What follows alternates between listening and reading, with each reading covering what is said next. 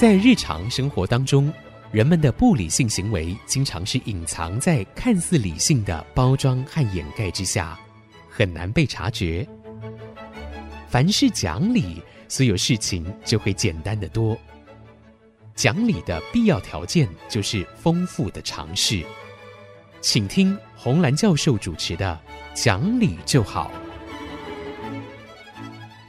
这里是 IC 之音竹科广播电台 FM 九七点五，各位听众朋友您好，您现在所收听的节目是《讲理就好》，我是红兰。听众朋友好，我是田丽云老师好，田老师好。我想最近啊。嗯以老师的性格来看啊，嗯、您一定对有一件事情心里很不以为然啊，就是好多人在改名字。我我其实原来没有特别注意啊，我只想奇怪为什么周边的人一直在提鲑鱼，嗯、我还说我很喜欢吃鲑鱼。结果 原来真的是为了吃这个什么一个食品鲑鱼寿司，然后就可以改名字哦，改了名字就可以免费吃。哦，这个因为我家没有电视，所以我省了很多耳朵的麻烦。嗯、但是呢，就是因为去教书嘛，哈，在学生里面就会就会听到很多。那么我自己个人很惊讶的地方，哈，是因为我一直觉得说名字其实是一个。很神圣的事情，因为是父母亲给你的哦，尤其是像我们家都还有排行，嗯、就是那个祖先传下来呀，十六个字的，比方说存世尔字、允世其昌哈，哦、那就你排到哪一排到哪一辈，你只要是这个名字、这个姓中间这个字是这个字的时候，别人看了就会来讲说，哎，你是不是就是什么祖宗，就是哪一堂的出来的哦？所以我去马来西亚、去新加坡的时候，就有人叫我姑婆啊，叫我什么，哦、那就是那就是因为名字的关系，他就知道啊，其实我们我这一辈是排字。嗯，好，那我父亲没有给我用字的原因，就是因为那个我父亲观念比较保守一点，那个女生不进祠堂。然后进祠堂就要排这个名字进去的啦。那时候我爸就说：“他说那也没关系啦，虽然祖先说女生不进祠堂，他说你们如果都去念了博士，你们就进祠堂了。”其实我想，不管是男女啊，我们光是单纯从名字来想，每一位父母亲啊，当孩子出生以后，我相信大家对他孩子的名字都不知道要想多久。对对，在这个出生之前就开始想，尤其现在，我常常看到很多年轻学生，他们的名字好特别，很难。难念很难写，嗯、可见得父母亲花了很大的心思来想我要给你怎么取，还不只是心思，花钱去找人家算命哦，排那个排那个笔画呀，嗯、什么什么哦，就这么认真用心给你定下的名字，嗯、怎么会为了几块寿司就想改？我不懂。我这一点，我就觉得好像有些事情，我们说君子有所为，有所不为了哈。嗯那个像啊、呃，有一个作家说，嗯、啊，有这有什么关系？你们女生还不是去买那个呃减价的东西？好像我们也是贪小便宜。其实我觉得这里面有差别，不是这个样子哦。嗯、比方说这个店里面他说减价，那么。我没有跟他还价呀，是我买得起我就去买。那你现在很贵，我买不起我就不买。对不对我们没有去就给人家凹，或者或者是说，像他这个是我本来是只要给你有这个语这个字名字的人才进进来吃，可是你是去改了名字才能进来吃，他是经过一番一番手脚的，不是说我本来就叫这个名字，那所以你本来就这样子的我就进来，那不是的嘛。所以我我自己一直觉得说哈，比方说我去买东西，我不太会跟人家讨价还价，因为我觉得这是一个君子之道嘛哈。你老师，我会讨价还价。我们觉得有的时候会觉得 那是一个小小乐趣，也希望自己省一点点啊。我不是否认你，我说其实有时候我们也会知道，因为我我我一我一般的想法是这样子：这个东西我如果喜欢，我就去衡量一下，应该是我能不能买得起。那我买得起，那就是我很高兴说你做出这么好的东西让我买得起。那我多给你的钱，我也很高兴，因为你的努力换来这个钱。但是如果说我很喜欢，可是我买不起，那我就觉得说啊，我不要行为误意。哈，那我就不去买。假如一个东西，我会走过去连看三次。就表示我真的很喜欢他的时候，那我就会比较会进去问他说：“哎，你们什么时候会减价？”因为在美国的店都会有，就是周年庆啊，什么什么都会有这样子的。所以我我我一直觉得说，买卖这个东西哈，是双方都要心甘情愿啦啊，而且不可以有那种欺骗，说我就去做个手脚，然后我硬凹你的那个是 不可以。我觉得那个跟什么贪小便宜，跟女生买那个减价，我觉得是完全不是一回事哦。那我另外比较担心的一点呢，其实我是在想，一两千块钱就会使你。己去 改名字，我就免不了去想到说，那如果钱更多的话，你会做出什么样的事情来呢？我们刚刚讲说，君子有所为，有所不为，有些东西我是不卖的呀。哦，哦，那个我小时候，我父亲跟我讲一个很好的例子啊，哦，就是当时韩世忠哈，宋朝的时候，北宋的时候，韩世忠跟梁红玉啊，击鼓退金兵嘛，嗯，我们京戏有个很有名的击鼓退金兵，对不对？哦。那时候他把那个金兀术哈大元帅困在黄天荡，嗯，那么困了一个多月出不来嘛哈，但黄天荡是个沼泽了，他就把它像个布袋一样，那么 山头沼泽里面，他出口的那个地方，一边是梁红玉，一边是这个韩世忠，两队人马就把守的这个重要的一个像隘口一样，他就出不来了嘛哈，所以后来怎么办呢？金兀术就出了一个榜示哈，什么人能够让他逃脱这个？他一千两黄金嘛。就一千两黄金啊！就我爸有钱能使鬼推磨，没错。我爸就讲，他说：“最后就有一个秀才告诉黄天，哦、告诉金兀术，他说黄天荡以前是个沼泽，可以有水道可以出去的。嗯、你往下面挖下去的话，最后是通到河。”好，就是告诉他脱逃的方法方法，所以黄天那个金兀术就逃走了，逃走以后北宋就亡了嘛，嗯，哈，对不对？北宋亡了以后，我父亲那时候一直跟我们讲这个故事，哈，他就是说读书人有所为有所不为，然后你心中要有民族正气，啊，就是有些事情不可以去做。我父亲非常气汪精卫，也非常气那个张爱玲的呃先生叫胡兰成，胡兰成哈。因为那个胡兰成他的文笔很好啊，他写了蛮多书，其实很、嗯、像我们这种年轻时候，人品不好，哎，对，就是人品不好嘛。所以那时候年轻时候很想看，尤其是张爱玲的小说几本书，台湾后来有偷印出来以后，可是我爸一定不让我看啊。哦嗯嗯、也就是说，我爸觉得说那个人品比什么都重要，品德不好的东西，他怕我们会学坏。是是。哦我想改名字这件事情啊，这一次的这个小风波啊，呃，我们希望它只是一个年轻人好玩而已啊，因为觉得更重要的一点，其实是在父母亲给我们命名的时候，对我们充满了期待。对我们充满了对未来啊，呃，希望孩子们一定比他更好，嗯，希望孩子们这一生平平顺顺的，嗯、或者在特别某些方面有一些好的表现，嗯，那你轻易的去改名字的时候，要想一想值不值得？是啊，是呃，当然好玩也有，我相信有很多年轻人是觉得好玩嘛，玩完了也许我就把名字再改回来，但我觉得那是一个对自己和自己家族的尊重吧。对，我比较会倾向这方面去想啊，所以大家不要为这个议题、嗯、呃去争执说，哎，只要我喜欢什么不可以，或者说呃这就是一个商业行为的活动，没有什么大不了。我觉得更要深思的真的是后面的意义，爱不爱你的名字，对，对你尊不尊重你这个名字，对，这点一定要想到的哈。哎，这个。这有时候我在想，我们是不是在某些教育上面缺了一些哈？好像现在很多孩子也不太了解父母亲的苦心，嗯、或者是父母亲怎么样节衣缩食，让你去。你会看到说，家里如果只有一个便当，父母亲一定留给孩子吃。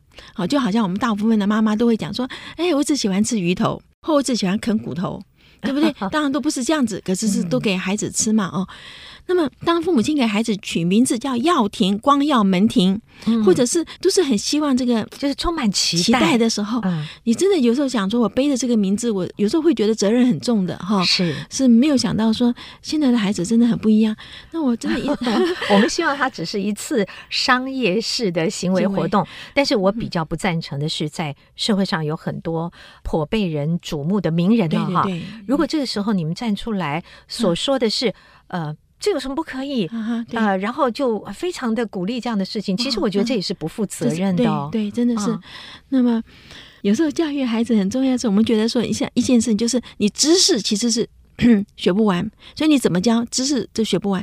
但是你晓得品德，你教了马上就有效。嗯，嗯，所以有的学校哈，比较比较好的大学，它真的是。比较看重的是这个孩子的品德，而比较不是说你今天学到了什么东西，这个绝对是重要的，是。因为品格决定了这一个人未来一生他的发展。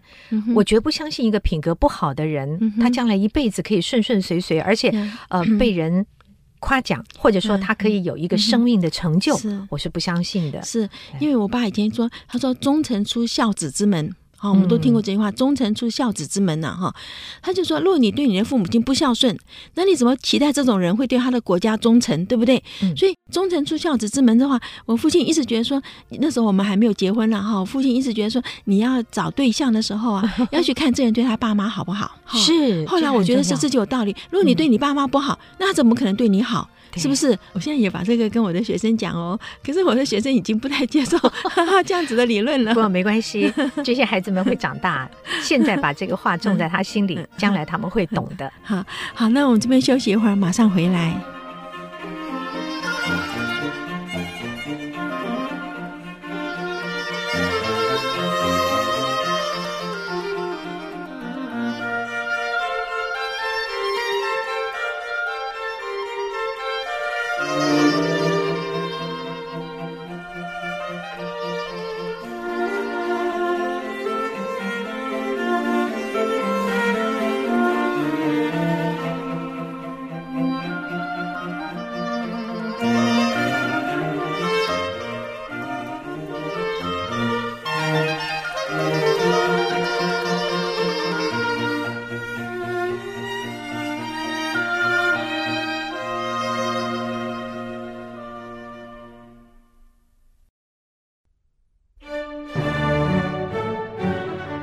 欢迎各位再回到讲理就好的节目，我是红兰。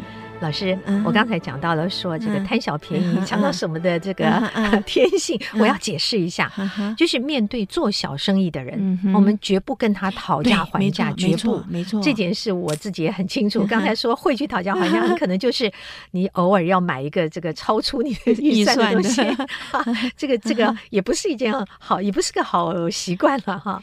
好，可是除了这个之外呢，我倒是心里在想啊，如果放在十年、二十年前，嗯、像这一次的这个名字之乱，嗯、可能不会这么严重。也许他就一笑置之，或是很少的一部分人当做一个游戏玩完了就算。为什么今天的社会会变得这么的声势浩大，引起这么多人去呼应啊？这是一个。嗯、第二个，我也想到另外一个现象，就是这个社会上出现不肯说真话的人越来越多。啊、是我们看得见的很多，嗯，社会上台面上的人物。当你出现问题的时候，嗯、其实我们都觉得真相你就讲清清楚楚讲出来就好。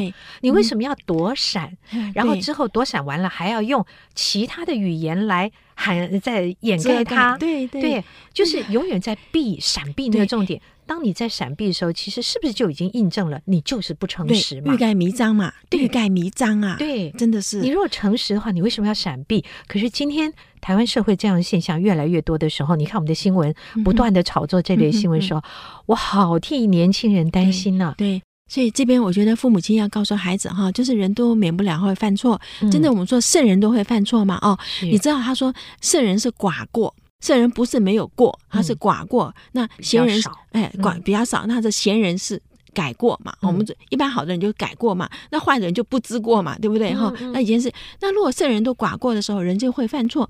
其实犯错是没有关系。我父母亲要跟孩子讲哈，你不是故意犯的错。好、哦，那我们从错误中学到教训，是，也就是说，其实，在教育上，就我们很反对老师打学生，有一个理由就是说，人免不了犯错。那你犯错的时候，你从错误里面学到教训，你学的更多。尤其是我们在核磁共振里面有看到哈，你叫学生做个数学题目，然后扫描他的大脑，当他做错的时候，大脑活化的更厉害、更多，反而是做对的时候就过去了。好，就这题做完对的，他就过去了。可是如果做错的话，就会叮一声嘛。叮一声之后，孩子大脑马上很多地方都活化起来，他就想，哎，什么地方不对？他就去看，看完以后他去改嘛。哈，嗯。那么这时候，我们真的在实验里面看到，错误中学习是最好的方式。哈，所以一直解释，一直解释，就表达的是一定犯错了，一定有一定有问题的。而且呢，我们说面对他的时候，哈，你知道把头埋在沙里面，哎呀，那个那个。危机或者是什么，我爸就讲，一个碗还长一寸呐，就越长越大了哈，就就会变成山一样，你觉得你爬不过去。但是如果你抬起头来看着他，尤其是你你的眼睛正对着那个坏人的时候，你会他的气焰就消下去，然后就发现其实没有爬不过去的山没有不可克服的事情哈。我很快讲个我的例子哈。我我去美国的时候，因为我改去念神经学嘛哦，那所以 有一门课呢，我是一定要修的，就是大脑的解剖。那时候我们老师教呢是用羊脑哈。那解剖的时候呢，我们两个人一组，我跟一个男生一组。那羊脑是泡在福马林里面的，一方面很臭，一方面那个你知道我们还没有结婚的女生呢，的手还是比较爱惜的，那指甲泡了以后都会那个会变形的哈。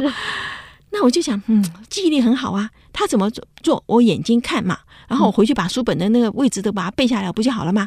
就我没有想到考试不是在二度空间，不是在考试卷上填，而是三度空间实体上，桌子上有十个羊脑哈，每个羊脑上插了个牙签，上面标了一二三四哈。那么你走过去的时候，就是每三十秒进来一个人，这边一个门口一个呃助教，出去的口一个助教。你是走走过去，你就一是什么地方，二是什么地方，走完了以后就把那个考卷交给助教，你就就好了哈。他是这样子考的，所以。二度是跟三度是不一样，尤其是一个脑翻过来以后，差别很大。嗯，我觉得那个那个里面我只会三个，我有把握只有三个，那我就知道说，那我就三十分我就当掉了嘛，哈。那个时候留学生是没有回去的飞机票，嗯，我是连回家的那个车钱都没有的哈，所以当天晚上义无反顾的出去。当天晚上我不知道怎么办才好，我就想非死不可，因为怎么你你没有奖学金，你没有回去的票，那你在这边怎么办呢？而且。啊、呃，考不及格哈，像我们以前从来没有考不好的人，考不及格，觉得这是天大的事，就就没有办法去面对了嘛哈。嗯、可是因为我真的是因为考试之前开了夜车，然后考完以后那天真的很累，我就坐在椅子上就睡着了哈。然后等到天亮的时候就有差别，就是天亮了以后你醒来了，想到这件事情，可是天那个光线给你的心情就不一样。嗯，我就想啊，那我再去学校跟老师讲一次，我其实有念，只是念的方式不对嘛哈。嗯嗯。那么我到学校去以后。找到老师，跟他说：“呃，我没有讲说我我没有用动手做，我就说我有念，但是我念的方式不对哦。”然后他看你英文结结巴巴，他所以他没有讲话，就站起来打开厨子，再给我一个羊脑，说明天来考。哦，那就没有问题了。我今天知已经知道你怎么考的，我把全部都弄好了，所以我这门这门课过了以后，我就可以念下去了嘛。哈、嗯嗯，所以我那时候一直觉得，就是说你去正式面对这个问题。你觉得他是白天啊，你就看到说哦，其实没有什么了不起，所以你面对的时候事情会变小，可是你不面对，你雪就越滚越大的。对，老古人都说了啊，如果是犯了错，嗯、知错能改就好嘛。嗯、对，那你承认错误不是一个那么难的事情，嗯、为什么要躲避？比方说一个事情发生了，当事人不见了，对，好多天才冒出来，你如果心里面不心虚的话，你为什么要躲？是，那你。就清清楚楚的说出来。如果你真的犯错，就道歉。对，真的是这样。而且父母亲也要教孩子什么叫瓜田李下。哎，就是有很多东西真的会让人家产生一些联想。对，你喊冤的同时，你要想到你为什么没有避开瓜田李下？瓜田李下这个要避开。那如果说你真的是没有避开，犯了这个错，我真的是觉得说哈，人家看你站出来了，人家知道说你坦荡荡。对啊，而不是心虚。有的时候真的就是说我如果做事情完全是秉公处理。那我就摊在桌子上给大家看。嗯，但是如果我有一些私心，我可能就是我们就黑箱作业了哈。就只要你有黑箱作业，你是跳到黄河洗不清。这个是我们现在看到的现象啊。那其实当事人怎么做，我们管不着。我的重点还是在。对年轻一辈是有不好的影响。嗯、说话为什么要绕着圈子绕来绕去？就是在躲，嗯、从来不给一个正确答案。是，所以当你被很多人怀疑的时候，嗯、你不是自打耳光吗？找麻烦吗？这是一个错误的现象。是，当我们没有办法去矫正它的时候，嗯、起码父母亲朋友，嗯、我们自己。要对自己和孩子给予正确的这个行为教导，是，对不对？是，我们一直在讲哈，家庭是最早的学习场所，父母是最初的老师啊，孩子是从模仿里面学习。那这个模仿呢，我们说连动物都有的嘛，他这个最原始的学习的时候，你不要以为说啊，他年纪小，他不懂事，他其实就存在我们说神经连接的突触哦，他只要是神经元还在，这个记忆就在。所以不论孩子。在什么年龄，嗯、不论孩子在什么状况下，你以为他没有留意？嗯、不，我们随时随地都要对注意好自己的言行，因为对他们会是一个最大的影响。是的，是的，好，好，那今天就跟各位谈到这儿。如果你有任何的意见或任何的问题，欢迎您上我们的网址留言。我们的网址是 triple w 点 i c 九七五点 com。今天谢谢您的收听，我们下星期再会。